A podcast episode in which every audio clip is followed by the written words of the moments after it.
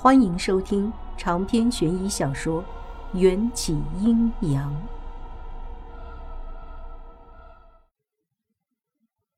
门外只是一个无关紧要的男人。解忧公主烦恼的叹了口气，放下茶杯。阿来插嘴道：“癞蛤蟆想吃天鹅肉，自是救过我们公主，就想着当我大燕京的驸马，做他的春秋大梦。”秦玉郎搭救解忧时，并不知道她公主的身份。阿来的话未免有些刻薄。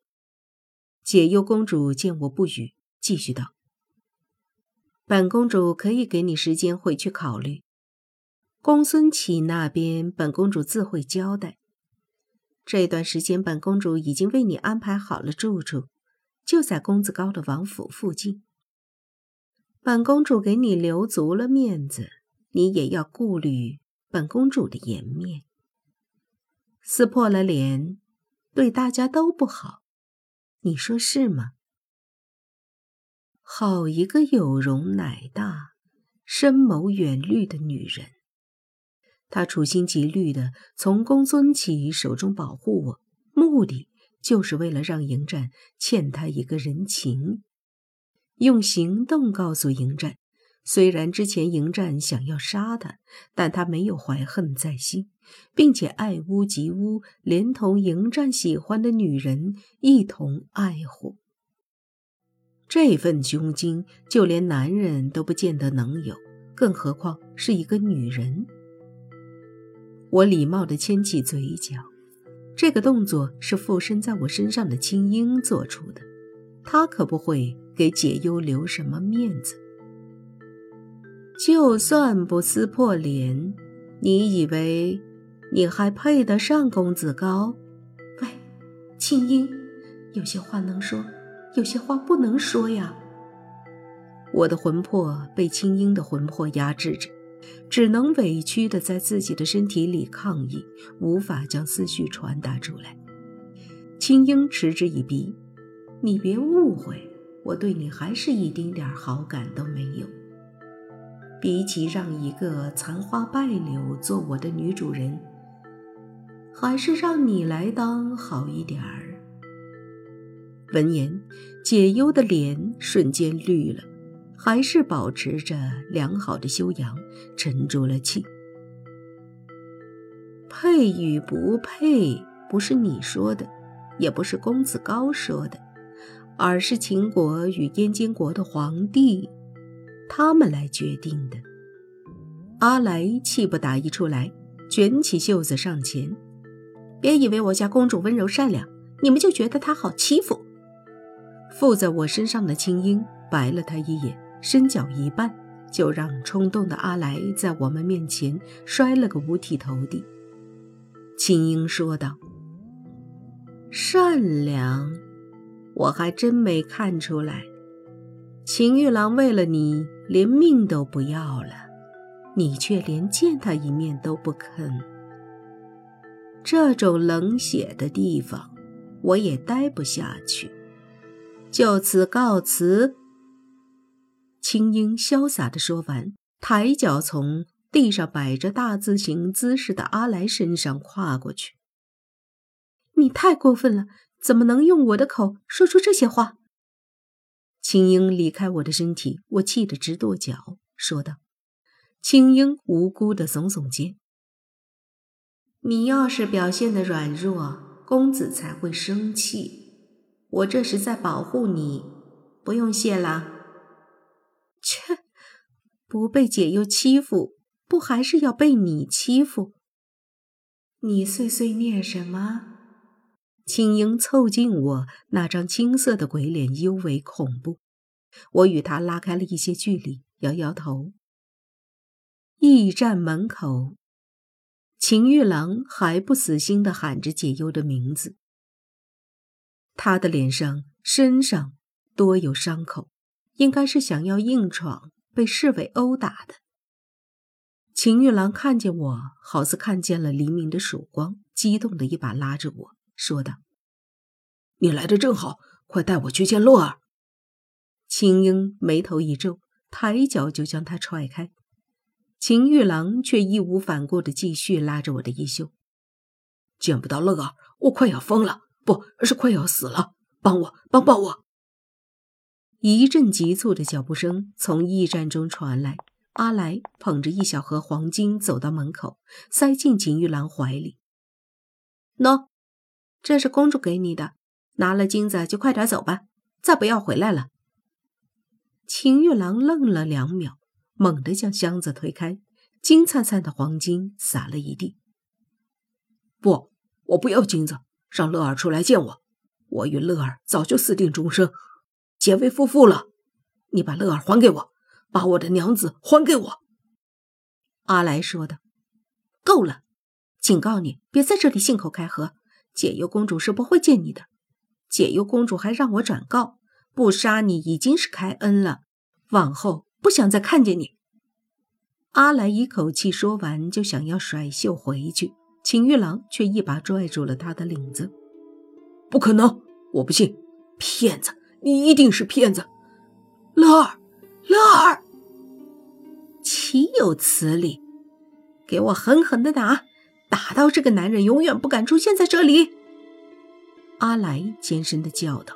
“是。”几个守门的侍卫听令，立刻围了上来，对着秦玉郎拳打脚踢。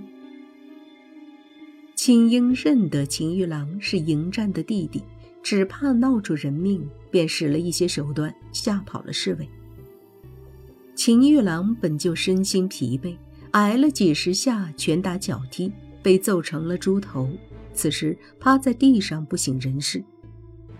我将秦玉郎带回解忧公主为我安排的客栈，收到消息的北冥坤和飞鱼也速速地来到了客栈。北明坤为秦玉郎治疗，说这几天他是不可能下床了。大约傍晚，秦玉郎睁开了眼睛，但他不说话，不吃饭，也不动，只是像木头人一样望着天花板。又过了一会儿，他默默地握紧了拳头。我从他的眼中看见了一丝恨意。主人今晚不会来了，让你早点睡。青樱的声音回荡在我的耳边。这女鬼素来神龙见首不见尾，却总能在危急时刻力挽狂澜。我忐忑地问她：“他去哪儿了？我有事要和他商量。”主人今晚要宴请贵客，你就安心吧。过了今晚，你就没有烦恼了。青樱传完话，又化作一团青烟飘出了窗外，似乎行色匆匆。我反复回想着他话中的含义，想通之后骇然大惊。迎战今晚宴请的贵宾，应该就是解忧公主了。他这分明就是让解忧公主有去无回的鸿门宴。你最好祈祷，他永远都是疯子。否则，本王一定会杀了他。迎战的话一次又一次在我耳边回响，我惊出一身冷汗，心中的两个声音激烈的辩驳着。其中一个善良的声音不断劝阻我，不能用别人的性命换取自己的幸福；另一个声音又在警告我，我已经绑上了红线，若不能与迎战百年好合。就要受到诅咒。我心乱如麻的做着思想斗争，双脚却不知不觉的快步走向门外。公子高的王府今晚可是十面埋伏，你进不去的。北明坤倒挂在一根树枝上，吓了我一跳。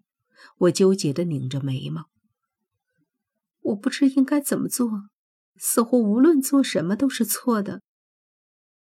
这时候就要由心而发，比方说，你现在想去见迎战，那就应该去。待会儿等你见到了，自然就会知道接下来应该怎么做了。这就是本能。北明坤一席话点亮了我心中的明灯。北明坤带我绕过重重包围，潜入了迎战的王府。果然如我所料，迎战招待的贵宾正是解忧公主，而且解忧公主也早就料到这是一个鸿门宴。北冥坤在我身上施展了隐身术后，我们隔着房门听见了迎战冷若冰霜的声音。听说你给本王的女人两个选择，礼尚往来。本王也给你两种选择来结束性命：一则喝下你面前的毒酒，二则死在本王剑下。解忧公主盈盈一笑，语气也是冰凉的：“哼，你想杀了我？”让那位姑娘继续冒充解忧公主，这个计划很好，只可惜为时已晚。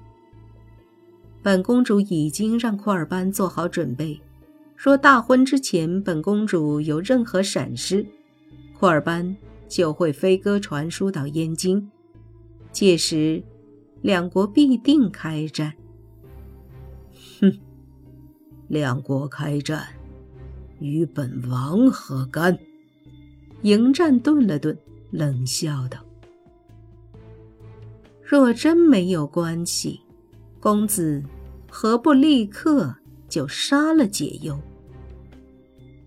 我在门外听得屏住了呼吸，但迎战的剑迟迟没有落下。迎战个性冷酷，却不代表他杀人如麻，看似不争权夺利，实则……造桥铺路做的都是为民的好事，旁人都以为他造福百姓都是奉了公子扶苏的命令，谁又会想到真相正好相反，公子扶苏捡了个现成的便宜。长篇悬疑小说《缘起阴阳》本集结束，请关注主播又见菲儿。精彩继续。